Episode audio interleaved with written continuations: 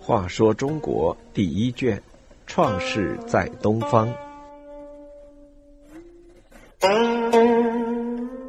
一百零三，孝己的冤屈。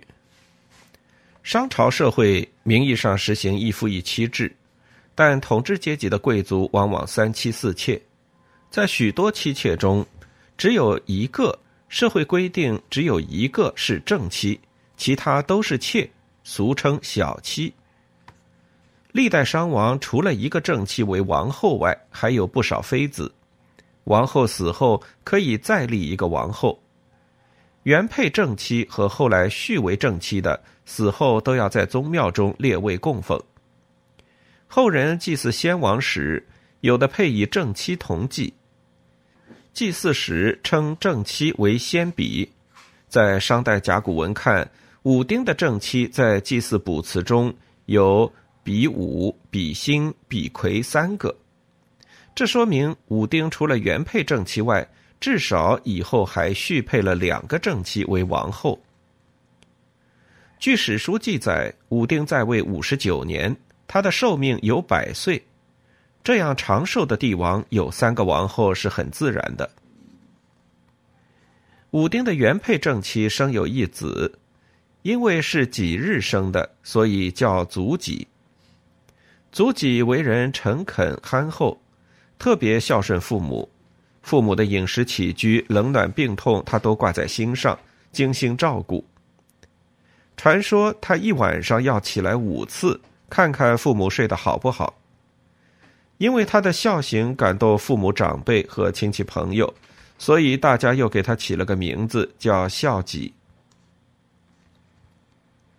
古代祭祀祖先时，往往用受祭祖先的子孙一人来充当死去的祖先。接受人们的礼拜，这充当祖先的人叫做师。孝己因为老实厚道，亲戚长辈都喜欢他，而且又是武丁的长子，所以王族祭祖时经常叫孝己当师。当师的人祭祀前要洗去身上的污垢，换上清洁的衣服，同时要不吃荤腥，不饮酒，戒除一切嗜好。在一间清洁的屋里住上三天到七天，这叫做斋戒。孝己对于当师和斋戒总是乐呵呵的听从亲戚长辈的安排，从无二话。由于受到王族中大多数人的喜爱，武丁早年就立孝己为太子。可是孝己的母亲在孝己正要成年时突然去世。父亲武丁在原配正妻去世之后不久，又续立了一位正妻做王后。孝己对继母虽然格外的尽孝，但继母时常在武丁面前说他坏话。武丁的后妻也生有一子，为了使自己的儿子成为太子，后妻不惜采用捏造事实、恶意诽谤的办法来加害孝己。武丁在后期不断的谗言蛊惑下，狠了狠心，把孝己流放到了远方。孝己是个意志脆弱的人，他受不了如此冤枉和虐待，在流放之地吃不下饭，睡不着觉，没多久便因忧愤过度猝死在野外。前妻之子早年丧母，受到继母的虐待，父亲因为听信后妻谗言而迫害前妻之子。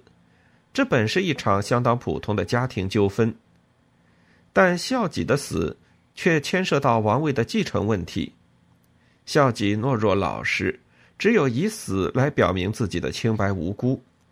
武丁昏庸，听信妇人之言，造成了不可弥补的错误和损失。这种行为自然受到王族亲戚、大臣和人民的指责。